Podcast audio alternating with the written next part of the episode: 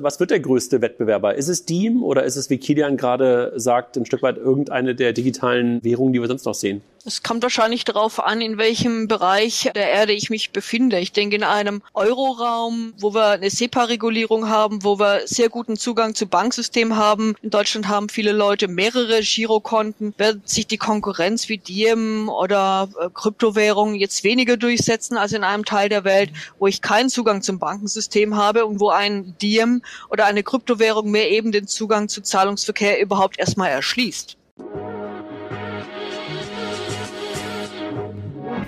Payment and Banking, der Podcast aus der Mitte der Fin, Tech und Payment Branche. Mit euren Hosts André Bajorath und Kilian Thalhammer. Hallo Elke, schön, dass du dabei bist. Hallo an Berlin. Schön, dass ich dabei sein darf. Danke für die Einladung.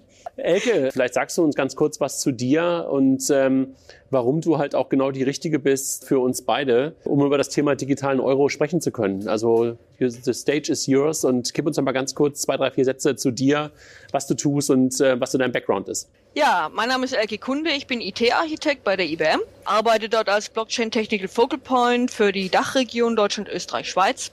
Das heißt, ich erkläre Kunden und IBMern, was ist Blockchain, was kann man alles Schönes damit machen, mache Kundenworkshops, versuche Projekte anzubahnen, bin als Experte in die Blockchain-Standardisierung entsandt, das heißt bei DIN und bei ISO.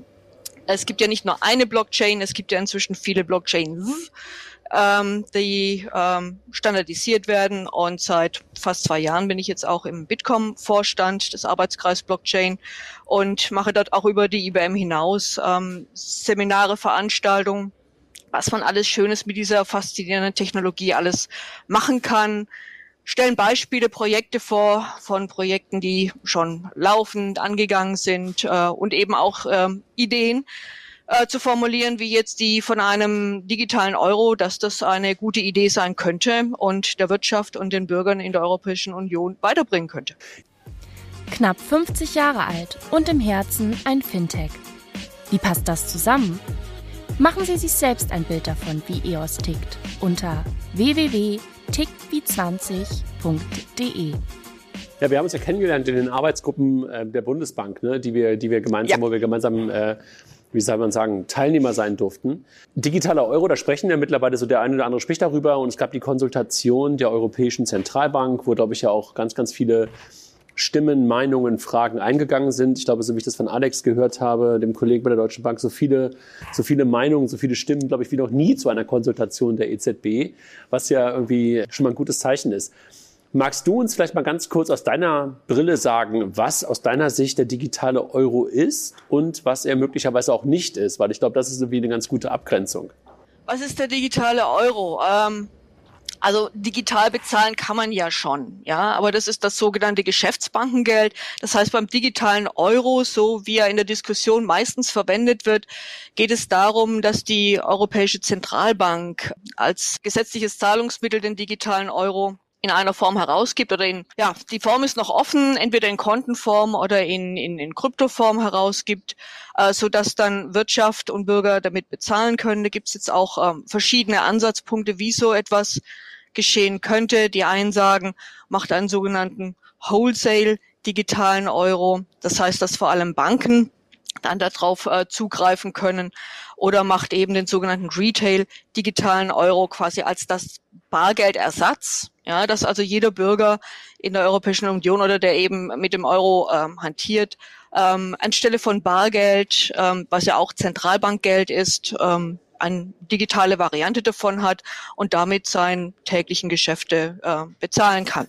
Mhm. Ich glaube, wenn man über das Thema digitaler Euro spricht, da muss man wahrscheinlich auch manchmal sich auch nochmal Gedanken darüber machen, wie eigentlich heute unser Geld sozusagen entsteht. Ne? Ich weiß nicht, Julian, das ist, glaube ich, irgendwie echt, äh, hat nicht da jeder drauf. Ne? Also das ist, glaube ich, so eine Diskussion, die jetzt kommt, so wo kommt, also so, so ein bisschen Sendung mit der Maus mäßig, ja. wo kommt es denn eigentlich her? ne? so, ich glaube, die, die Gedanken, die, die davor ganz viele sich gar nicht gemacht haben, kommen auf einmal wieder, weil ich glaube, viele jetzt A überlegen, A, wo kommt's her und B, was ist eigentlich genau eine Währung? Mhm. Ne? Also die, die Definitionsfrage, was ist eine Währung? Und eine Währung ist nicht dasselbe wie ein Zahlmittel. Allein diese, diese Diskussion, finde ich, kommt durch den digitalen Euro, die ja. davor einfach so gegeben war und keiner hat darüber nachgedacht. Ja, ja vor allem hat keiner darüber nachgedacht, ob das Geld, was auf deinem Konto ist und was du möglicherweise dann mit deiner Girokarte oder am Geldautomaten rausziehst, was das eigentlich ist. Das gesetzliches Zahlungsmittel, kein gesetzliches Zahlungsmittel. Ja. Und diese Diskussionen sind, glaube ich, glaube ich, ähm, in der Tat gerade super spannend.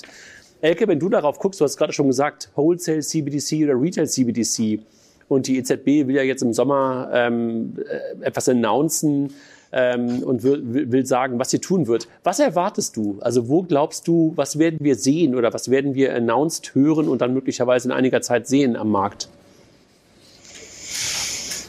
Also was ich wahrnehme, ist, dass die EZB in Richtung Retail CBDC ähm, arbeitet und schaut, während wir in der Arbeitsgruppe der Bundesbank, in der wir beide Teilnehmer sein durften, ja die Anforderungen der Wirtschaft an einen digitalen Euro äh, diskutiert und ähm, aufgenommen haben, ähm, wo dann der CBDC sozusagen ja für den größere Zahlungen, für automatisierte Zahlungen, für Geschäftsprozesse, für andere Geschäftsmodelle ähm, dann verwendet wird. Die EZB sagt, es könnte in den nächsten fünf Jahren schon passieren, aber es wird noch äh, sehr viel geforscht und überlegt. Die Bundesbank denkt ja auch ähm, darüber nach, wie man die Anforderungen der deutschen Wirtschaft jetzt an so einen digitalen Euro formulieren kann, beziehungsweise wurden da eher Defizite ähm, aufgedeckt, was die Wirtschaft heute vermisst und was sie in einem digitalen Geschäftsmodell brauchen würde, zum Beispiel so 7 mal 24 Betrieb, ja, für mhm. alle Zahlungen, größere Zahlungen. Wir haben eine Einlagensicherung bei äh, 100.000 Euro. Ich denke mal, der normale Bürger kommt damit zurecht, dass er keine Zahlung größer 100.000 Euro abhandeln kann. Ähm, ein großes Wirtschaftsunternehmen hat halt durchaus Rechnungen mit etwas mehr Nullen, wo dann diese Grenzen irgendwo Blockaden sind und wo sie sagen, wenn ich automatisierte Geschäftsprozesse haben möchte, neue Geschäftsmodelle haben möchte, dann müssen auch diese Schranken fallen. Da brauche ich ein anderes Konstrukt. Hm. Und da gucke ich in Richtung digitaler Euro und da hoffe ja. mir das davon.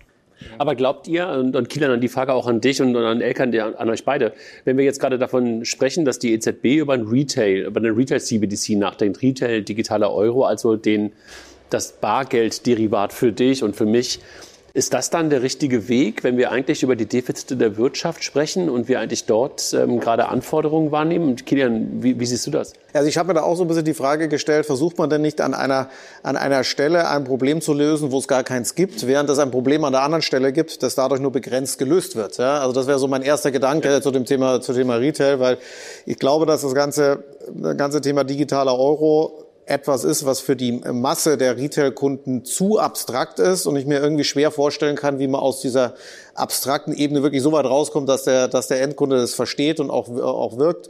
Und ich glaube persönlich gar nicht dran, dass er das überhaupt muss. Ich glaube, das will er gar nicht. Ja? Und die, die, die Geschichten passieren eher deutlich weiter hinter. Das ist so, deswegen habe ich persönlich da so eine gewisse Skepsis bei dem Thema, allein schon bei dem Wort Retail. Ich weiß nicht, wie es du siehst, äh, äh Elke, was da so deine Sicht auf die, die Diskussion ist. Banking Circle, ein Anbieter von Finanzinfrastruktur, unterstützt den Podcast von Payment and Banking. Als volllizenzierte Bank bietet Banking Circle Zahlungsdienstleistern und Banken einen direkten Zugang zu lokalen Zahlungssystemen in vielen Ländern. Umgehen Sie alte IT-Strukturen, um globale Zahlungen schneller und kostengünstiger für Ihre Kunden bereitzustellen und Ihr Geschäft auszubauen.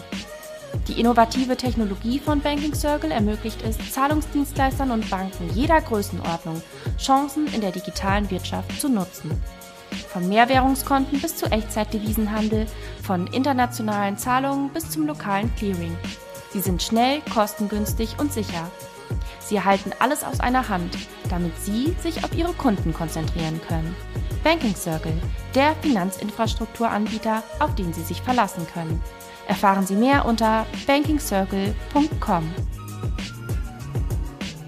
Ich denke, für äh, den Endkunden gibt es ja auch schon Instrumente im, im Rahmen von SEPA, wie jetzt Instant Payment, wo ich eben auch äh, schon sehr schnell Geld überweisen kann und dann ist es innerhalb von zehn Sekunden ist der SLA beim Gegenüber. Nach 20 Sekunden gilt ein Timeout, ich bekomme Rückmeldung. Das kann ich also auch in Endkundenzahlvorgänge mit einarbeiten. Da bekomme ich Rückmeldung es sind schon ein paar Instrumente da.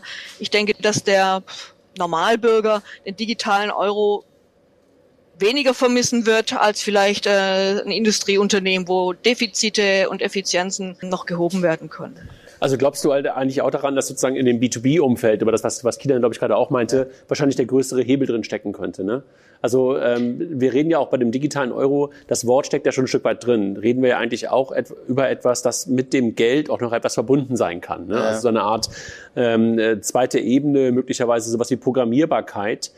Nimmst du das so wahr, Elke, dass das etwas ist, was die Wirtschaft fordert auf der einen Seite und was auch gerade diskutiert wird? Oder ist das eher so ein Nerd-Denken, dass man das gerne haben möchte?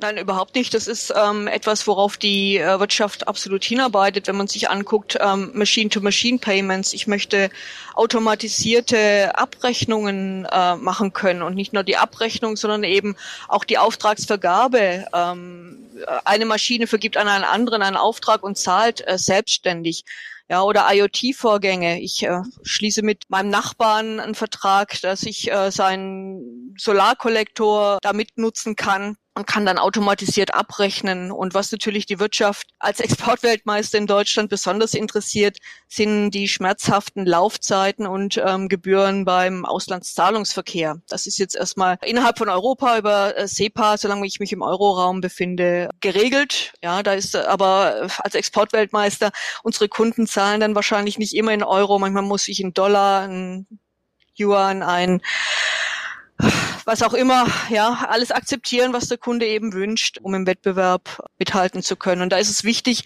dass ich eben so eine Leitwährung auch äh, digital habe, weil die Befürchtung war, wenn sich irgendwo auf der Welt äh, so eine äh, digitale Währung CBDC herausbildet, dass ähm, dann die äh, Firmen darauf springen und mithilfe von Tauschbörsen das dann eben die neue Leitwährung wird, die dann ja im Wirtschaftsleben äh, die Maßstäbe setzt. Und Gefühl, da ist eine... eben ja, nee, sag du, Entschuldigung. Ja, die Maßstäbe setzt und dass wir dann im europäischen Single Digital Market äh, irgendwo ins Hintertreffen geraten und uns Euro als Europa dann eben auch in eine schlechte Marktposition bringen im internationalen Wettbewerb.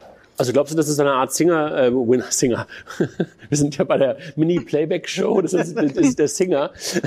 glaubst du, dass es ein Winner-Takes-it-all-Thema ist? Also dass derjenige, diejenige Zentralbank, diejenige Währung, die als erste da ist und diese Funktionalitäten, nenne ich es jetzt mal, ähm, in der Währung ähm, inhärent hat, dass die einfach den Markt aufrollen wird. Und äh, es gibt ja jetzt so die ersten CBDCs, die gerade losgelaufen sind. Bahamas ist die erste, bin ich mir nicht ganz sicher, ob Bahamas die neue Leitwährung wird. Ähm, aber glaubst du, dass eine von den, von den großen wenn sie jetzt loslegen, ähm, dann wirklich so einen, so einen Vorsprung hat äh, und ähm, im Grunde genommen das ganze Thema dominieren kann? Sie wird, äh, denke ich, schon äh, Maßstäbe setzen. Also Geschwindigkeit ist da auf jeden Fall ein Faktor, der nicht zu unterschätzen ist. Wenn man jetzt als Euro erst die 50. Währung ist, die internationalen Unternehmen ja jetzt wahrscheinlich auch nicht 30 verschiedene Möglichkeiten äh, da zahlen zu können, sondern man wird sich da auf ein paar Wege festlegen und die möglichst effizient äh, abhandeln wollen, weil jede Währung, in der ich unterwegs bin, mindert ja meinen Liquiditätspool dahingehend, dass ich eben nicht mehr alles in einem großen Pool habe, sondern dass ich dann eben wieder Silos produziere. Ich finde es ganz interessant, dass, äh, dass man ja davor beim Thema Leitwährung ja schon auch eine gewisse Art von Wettbewerb zwischen den Währungen hatten. Und ich glaube, dass der Wettbewerb eher davon getrieben war, welche Währung ist am wenigsten volatil, welcher Währung vertraue ich, ja, vertraue ich jetzt dem Dollar mehr als dem Yuan und so weiter. Wenn wir jetzt in dieses Thema Digitalisierung von Währungen reinkommen, könnten ja Features der Unterschied sein. Ja, auf einmal hat die Währung A, und das kann ja durchaus Bahamas sein, ja, irgendeine Art von Feature, ohne dass ich jetzt schon die, die genaue Fantasie habe, was es genau sein könnte, aber durch Technologie kann sowas ja entstehen, wo die Nutzer, und wenn die Nutzer jetzt wirklich äh, B2B-Unternehmen sind, sagen, das Feature brauche ich. Ja, Währung so. als Produkt. Ja, also das wirklich das Produkt das ist ein super Feature, das brauche ich in meinem Use Case, whatever mein Use Case ist. Ja, so. Und auf einmal verschieben sich diese Machtverhältnisse. Ist das ein bisschen zu weit gedacht oder auch in, auch in deine Richtung oder ist es durchaus was, was passieren kann? Ich weiß nicht, ob man es Machtverhältnisse nennt, aber es werden sich eben Wege ändern. Und ich sage jetzt mal, viele Transaktionen zu haben, sind dann eben auch Effizienzen für die jeweiligen Abwickler und es sind auch Informationen über die Zahlungen, die ich dann eben habe. Ja, mhm. wenn ich also jetzt mal davon ausgehen würde, äh, die chinesische Währung wird die neue digitale Leitwährung und äh, der internationale äh, Zahlungsverkehr findet eben über diese Währung statt, dann kann man da natürlich auch sehr viel Verbindungen äh, ablesen über diese Daten. Ohne dass man in die Inhalte guckt, aber wie viel Transaktion, wer zahlt an wen etc. Da geht schon was. Das ist schon etwas Wichtiges, was man nicht außer Acht lassen darf. Ja, du siehst auf jeden Fall sozusagen die, die Kanäle. Ne? Du kannst wirklich in der Tat erkennen, wo es hingeht. Kilian, wenn du ja. auf das Thema E-Commerce ein bisschen drauf guckst, kannst du dir was vorstellen, also dass plötzlich so eine digitale, ich sage mal bewusst oder programmierbare, mit Feature behaftete Währung so eine Art eigenes Scheme werden kann? Da fehlt mir ehrlicherweise, ehrlicherweise noch noch der Link dazu, dass es wirklich ein eigenes Scheme werden kann. Ich glaube, dass das Thema Scheme im Sinne von, ich mache Zahlungsprozesse und das Thema digitale Währung eigentlich auf der einen Seite nebeneinander existiert, auf der anderen Seite äh, gut miteinander funktionieren kann. Ja? Weil ich glaube, ein Scheme wäre einer der Hauptnutzer eines, einer programmierbaren Währung, mhm. ja? weil sie ihre Prozesse dadurch massiv, und, und da sind wir wieder beim Wettbewerbsdiskussion, wenn es denn digitale Währung A, das gut funktioniert, dann wird ein Scheme das nutzen ja? und würde und seine Prozesse damit besser machen. Ja? Also das kann ich mir schon vorstellen. Ich glaube nicht, dass der Euro per se ein Scheme wird. Ja. Aber glaubt ihr, dass es dann sozusagen just another, was, was auch immer, so Funding-Methode ähm, ist und es ein Teil von PayPal wird oder ein Teil von Visa Master wird oder, oder wer wird das sozusagen in den Markt bringen? Also wir, wir kennen ja im, im, im Payment-Bereich äh, ja immer diesen Begriff der Rails. Mhm. Ja? Und ich glaube, dass der digitale Euro eine neue Art von Rails werden kann, ja? die von unterschiedlichen Zügen in dem Sinne benutzt wird. Ja? Das glaube ich schon, aber damit ist es, damit ist es Infrastruktur, auf die, die, die Use Cases hat. So würde ich sehen. Und da spielt dann, hat man natürlich auch einen großen Link, ob diese Rails nämlich nicht auch Blockchain-basiert sein können. Ja, aber ich glaube, dass da relativ viel zusammenspielen sein könnte. Mhm. Hast du eine Sicht darauf? Auf das Thema Payment, Elke? Ähm, auf, auf das Scheme. Also ich denke mal, ähm, was eine, eine wichtige Anforderung an den digitalen Euro ist, ähm, ist äh, auch, dass er in seiner Programmierbarkeit oder die Zahlung, die mit dem digitalen Euro da ist, äh, und programmierbar sein soll, äh, sehr viele Anbindungsmöglichkeiten haben sollte, die heute auch noch nicht gegeben sind, dass er eben in, in, in sehr viele Use Cases mit äh, reinpasst. Und ich denke auch, äh, dass man dann ähm, ein Scheme basierend auf diesem Euro ähm, dann machen kann. Aber ich würde jetzt auch eher nicht erwarten, dass es dann ein eigenes ähm, Scheme ist. Mhm. Wenn wir über das Thema Timing sprechen, ne, und wir haben ja gerade jetzt schon darüber gesprochen, dass die EZB das Thema gerade so ein Stück weit treibt, äh, wir haben über die Bundesbank-Arbeitsgruppen gesprochen, also die Zentralbanken sind gerade diejenigen, die das Thema ja, jedenfalls voranbringen. Treiben klingt immer so nach totaler Geschwindigkeit, da bin ich mir nicht ganz sicher, ob es das dann wirklich ist. Was erwartest du, ähm, Ecke? Wann glaubst du, wirst du, ähm, keine Ahnung, dein Bahnticket äh, mit einem digitalen Euro bezahlen können? Also in welchem Jahr befinden wir uns dann? Die EZB hat sich als sportliche Ziel gesetzt, das in fünf Jahren äh, möglicherweise können zu wollen. Oder? Ich denke, es ist ziemlich viel Konjunktiv drin, ne? Ja, ja, ja. Du, du hörst raus. Also ich erwarte eigentlich, dass es äh, noch ein paar Jährchen ähm, länger dauert, beziehungsweise dass es wahrscheinlich eher im B2B-Umfeld ans Fliegen kommt, wenn man da ich sage jetzt mal, mit professionelleren Partnern testen kann, ein paar Sachen machen kann. Ähm, der Endkunde ist wahrscheinlich jetzt nicht das beste Testfeld, was man sich aussuchen kann an der Stelle. Von daher würde ich sagen, bis ich mein Bahnticket als LG-Kunde zahlen kann, naja, eher, eher zehn als fünf.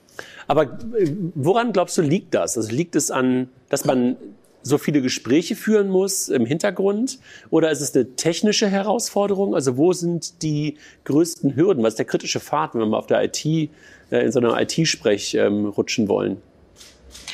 Es ist dieses Thema der Standardisierung, ja, wie ich so etwas machen möchte, ähm, dass eben jeder ähm, ein, ein Scheme draus machen kann oder damit leben kann. Also wenn man sich mal anguckt, es gibt ja auch die European Payment Initiative, ja, mhm. die eben genau diese Standardisierung machen möchte, weil eben angeblich Single Digital Market oder in der Vision des Single Digital Markets äh, da 13 verschiedene Standards äh, unterwegs sind. Ähm, wo man sagt, ähm, das äh, möchte man, um ein besseres Kunden, Endkundenerlebnis bieten zu können, dann eben standardisieren äh, damit es eben äh, besser einbindbar ist ähm, in allen möglichen Formen und Farben, die der Onlinehandel, die der stationäre Handel, die der Endkunde eben fordert. Und ich denke, diese Standardisierung, das ist der Weg, der die Zeit kostet. Die technische Implementierung nachher ist wahrscheinlich deutlich harmloser. Mhm. Kilian, was, was glaubst du? Also wenn wir wirklich dafür jetzt fünf Jahre oder wie Elke gerade äh, ein Stück weit orakelt, zehn bis 15 Jahre brauchen, ähm, das Ganze ist ja auch ein bisschen losgetreten worden durch die Debatte rund um Facebook. Mhm. Ähm, haben wir dann bis dahin eigentlich schon die Weltwährung, die weltdigitale Währung, über die Ecke gerade gesprochen hat, wir sind viel zu spät dran, weil dann Diem da ist? Dieser Ansatz, Diem ist gleich Weltwährung, an das Thema glaube ich nicht so richtig. Aber die Frage, die ich mir gerade so ein bisschen gestellt habe, ähm, auch mit dem Kontext Wettbewerb der Währungen, welche Rolle spielen denn die bestehenden Kryptowährungen in der Geschichte? Ja? Ist es nicht, wenn man jetzt mal die, ja, sind wir jetzt in der, in der Halbphase drin und da ging natürlich relativ, äh, hat jeder nur auf den Wert geschaut, aber hat nicht in fünf bis zehn Jahren die eine oder andere äh, Kryptowährung eine so große Bedeutung, ja, dass ich dann mit dem und, und dann auch schon eine Endkundenbedeutung, dass ich dann mit dem CDBC viel zu spät bin. Ich habe mich gefragt, ist das eine Wettbewerbssituation? Ich glaube ja, ja von den, wenn ich von den Use Cases herkomme. Und ist das nicht eigentlich der Teil, wo man sagen muss, da muss muss ich eigentlich schneller sein und da muss ich eigentlich irgendwie, irgendwie reingehen und kann jetzt nicht fünf Jahre warten. Ich glaube, die Endkunden, äh, und da sehe ich sie wieder, sehe ich große Parallelen. Ich glaube, der Endkunde wird weder groß was mit äh, Cryptocurrencies machen, außer vielleicht zu handeln, ja, ähm, und auch nicht mit dem digitalen Euro. Deswegen ist, glaube ich, egal, ob fünf oder zehn Jahre in, dem, in der Endkundenwettbewerbssituation. Mhm. Was glaubst du? Glaubst du, dass ähm, was, was, was wird der größte Wettbewerber? Ist es Diem oder ist es, wie Kilian gerade sagt, ein Stück weit irgendeine der digitalen ähm, Währungen, die wir sonst noch sehen? Es kommt wahrscheinlich darauf an, in welchem Bereich ähm, der Erde ich mich befinde. Ich denke, in einem Euroraum, äh, wo wir eine SEPA-Regulierung haben, wo wir sehr guten Zugang zu Banksystemen haben. In Deutschland haben viele Leute mehrere Girokonten. Wird sich die Konkurrenz wie Diem oder äh, Kryptowährungen jetzt weniger durchsetzen als in einem Teil der Welt, wo ich keinen Zugang zum Bankensystem habe und wo ein Diem oder eine Kryptowährung mir eben den Zugang zu Zahlungsverkehr überhaupt erstmal erschließt. Was heißt das jetzt für unsere Gäste, die heute hier sind? Also wenn wir halt über, über Retail-Payments und sowas sprechen, ähm, erstmal wieder hinlegen und beobachten, weil passiert sowieso in den nächsten fünf Jahren nichts?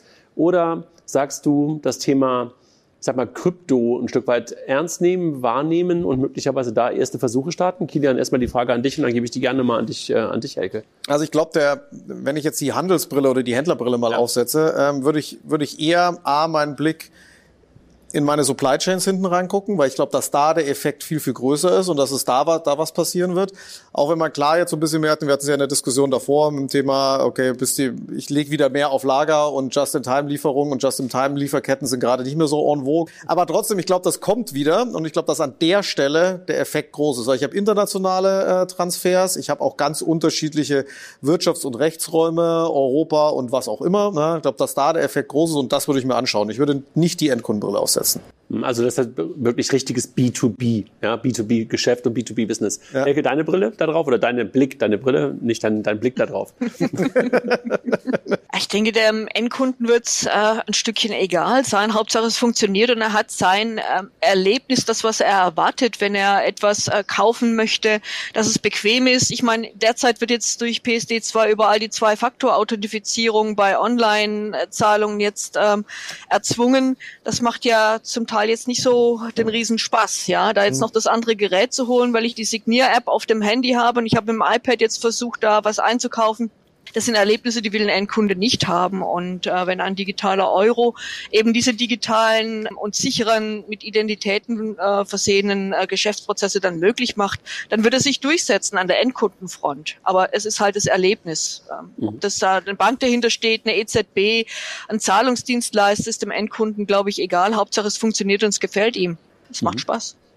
Also das heißt, wir haben hier momentan ein Thema, also ein Thema, was wir wahrscheinlich auch in den nächsten Jahren immer wieder diskutieren können, weil einfach noch super viele Fragen offen sind. Also technisch sagst du, Elke, kann man das eigentlich relativ einfach lösen. Ne? Also ich glaube, die, die darunter liegende Technologie haben wir wahrscheinlich irgendwie auch gerade schon ein Stück weit gestriffen. DLT, Blockchain wird wahrscheinlich irgendwo eine Rolle spielen. Ähm, das ist eine große Standardisierungsfrage, wie so immer mit so neuen äh, Zahlverfahren. Ich weiß gar nicht, wie lange die SEPA-Einführung damals gedauert hat. Bin mir gar nicht ganz sicher, wann das gestartet hat und dann irgendwann gekommen ist. Ähm, also das heißt, es beschäftigt uns noch eine ganze Zeit. Das Potenzial steckt auf jeden Fall im B2B, steckt auf jeden Fall in Lieferketten. So habe ich ähm, Kielan auf jeden Fall verstanden und, und Elke dich auch. Aber trotzdem ist es ein Thema, was durch seine Features dann möglicherweise auch nachher ähm, in Endkunden-Cases überzeugen kann. Ne? Also der Endkunde wird nicht danach schreien, einen digitalen Euro haben zu wollen, aber möglicherweise in der Bezahlung, weil Funktionalitäten da drin sind, keine Ahnung, plötzlich sowas wie ähm, Rücküberweisungen oder Teilzahlungen viel, viel smarter lösen können, als wir vielleicht wie heute gelöst haben.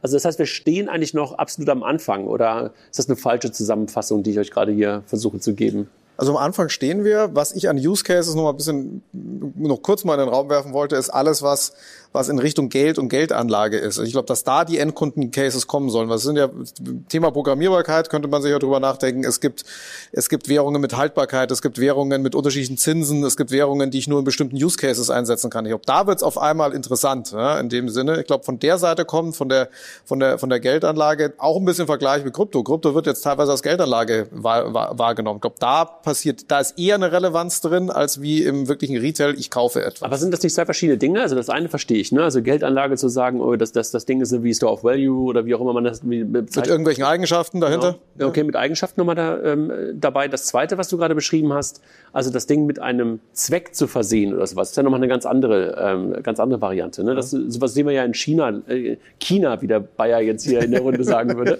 in China gerade, ähm, wo ja, glaube ich, der erste oder die ersten Use Cases zum Beispiel darauf ausgerichtet waren, dass das zum Beispiel nur für Bahntickets und sowas ausgegeben werden kann. Ne? Ja, ist, fällt für mich aber unter äh, Programmiereigenschaften. Ne? Ich habe nur einen Use Case, nur Bahn, nur im B2B, nur zwischen bestimmten Firmen, mhm. nur zwischen Staaten, nur zwischen Banken. Ich glaube, da, äh, da wird man, da wird man mehr sehen und da wird vielleicht auch irgendwann der Endkunde was sehen.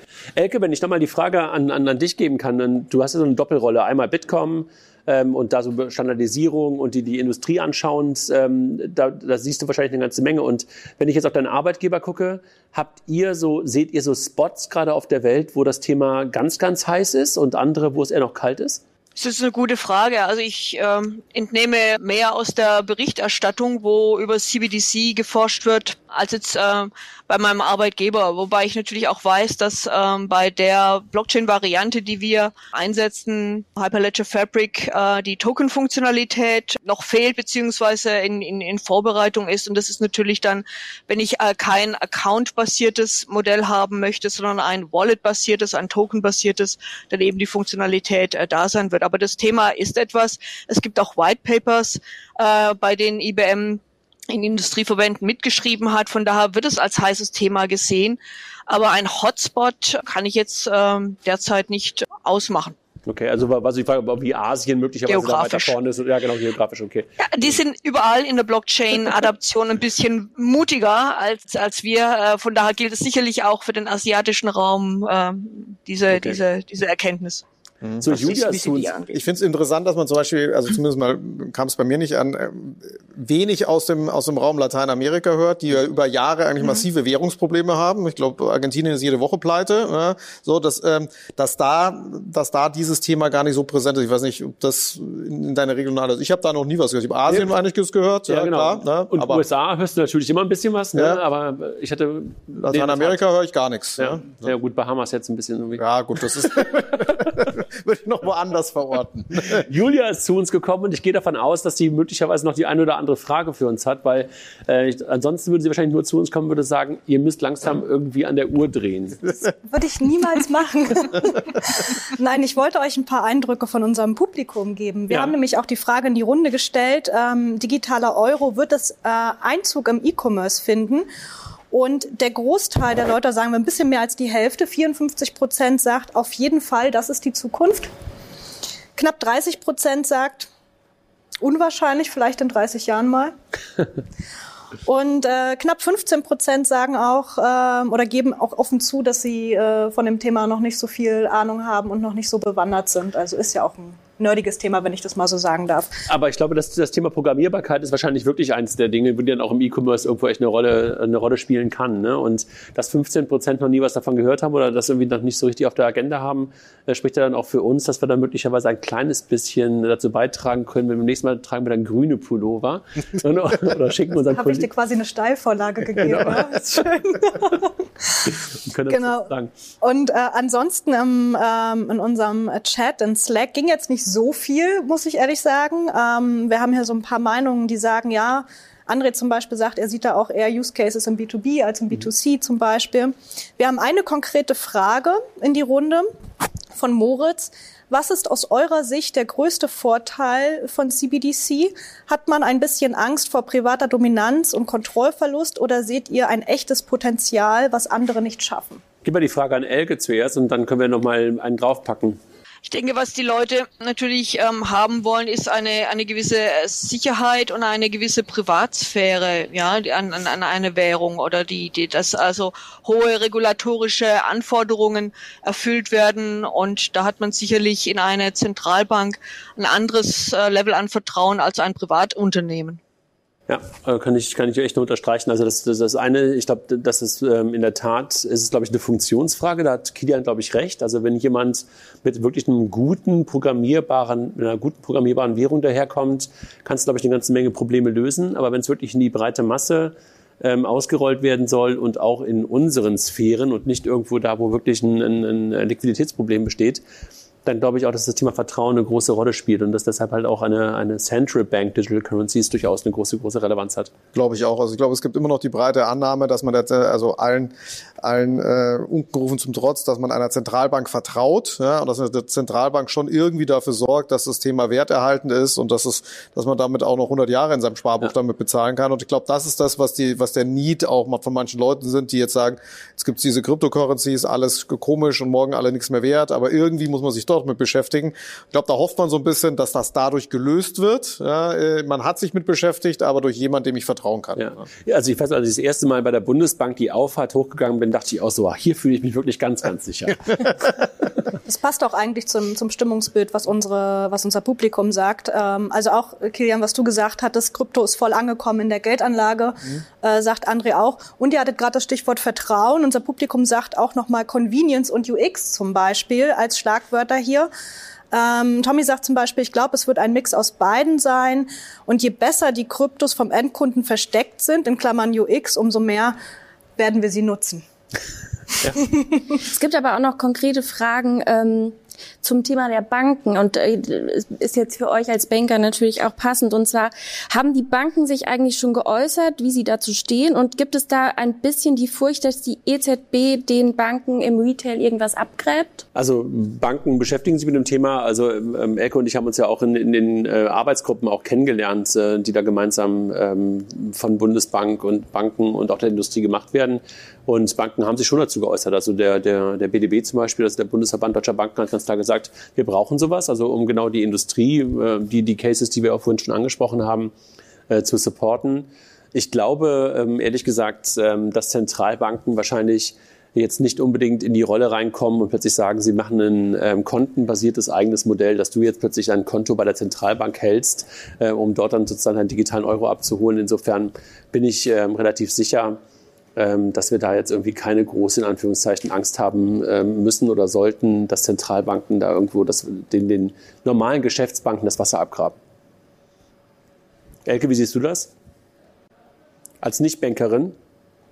Nichtbankerin, dass in diesem sozusagen in dem zweistufigen System, es gibt die Geschäftsbanken und es gibt die Zentralbank, äh, auch eine gewisse Resilienz ähm, dann eben da ist, weil ansonsten hätten wir die Monsterbank EZB, die alles im Euroraum macht, die das ganze Transaktionsvolumen machen muss und wehe, die hat mal fünf Minuten äh, Ausfall Hiccup. oder sowas, dann steht alles. Hiccup, genau. Also äh, ich denke, da, diese auch der Wettbewerb für den Kunden, ja. Es gibt dann nur noch die eine Monsterbank, die dann alles anbietet. Ähm, ich denke, das ist nicht im Sinne des Kunden. Von daher haben Banken meiner Meinung nach weiterhin eine, eine gute Rolle im Zahlungsverkehr. Ja. Schafft Diversität, glaube ich, ne? Also schafft Diversität ja. Weil das ja auch nicht die einzige Funktion, ja. die eine Bank ist. Ja, eine Bank hat ja nicht nur die Funktion, ein Konto mit irgendeiner Währung drauf bereitzustellen. Also da, da.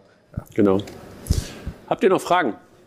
Ja, es gibt noch eine, und zwar ob der digitale oder in dem Fall programmierbare Euro nicht gegebenenfalls sogar das Potenzial hat, äh, durch Zu- und Umzuggeschäfte, also Stichwort Treuhandfunktion, PayPal oder so das Wasser abzugraben oder abzugreifen. Ich würde es umgekehrt sagen, ich glaube, es ist eher ein Hebel für PayPal, weil PayPal wird ihn programmieren. Also wird die andere Seite sein, wenn so etwas. Kann man auch so sehen.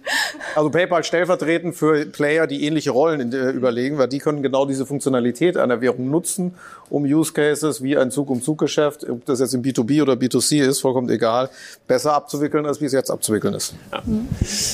Elke, dir vielen Dank und hoffentlich dann beim nächsten Mal, wenn wir dann äh, nochmal solche Runden machen, dann auch in Person und nicht, ich weiß nicht, wo du jetzt genau sitzt, aber nicht äh, von, von zu Hause oder aus dem Büro, sondern dann irgendwo, wo auch immer wir dann unsere nächste Packs, Backs, Tracks, was auch immer wir dann machen. Ich glaube auch, dass das Thema uns nicht nur auf der PEX äh, weiter beschäftigt, ja. sondern definitiv auch bei unseren nächsten Konferenzen. Also es ist ein branchenübergreifendes Thema, äh, zukunftsorientiert. Ich glaube, da gibt's äh, gerade eine sehr dynamische Entwicklung, die wir ähm, engmaschig verfolgen sollten. Ihr seid sowieso nah dran an dem Thema und äh, ja, spätestens dann bei der Banking Exchange wieder. Danke dir. Danke euch. Danke euch. Grüße Danke. nach Berlin. Danke. Dankeschön. Tschüss, so. tschüss. Ciao. Tschüss.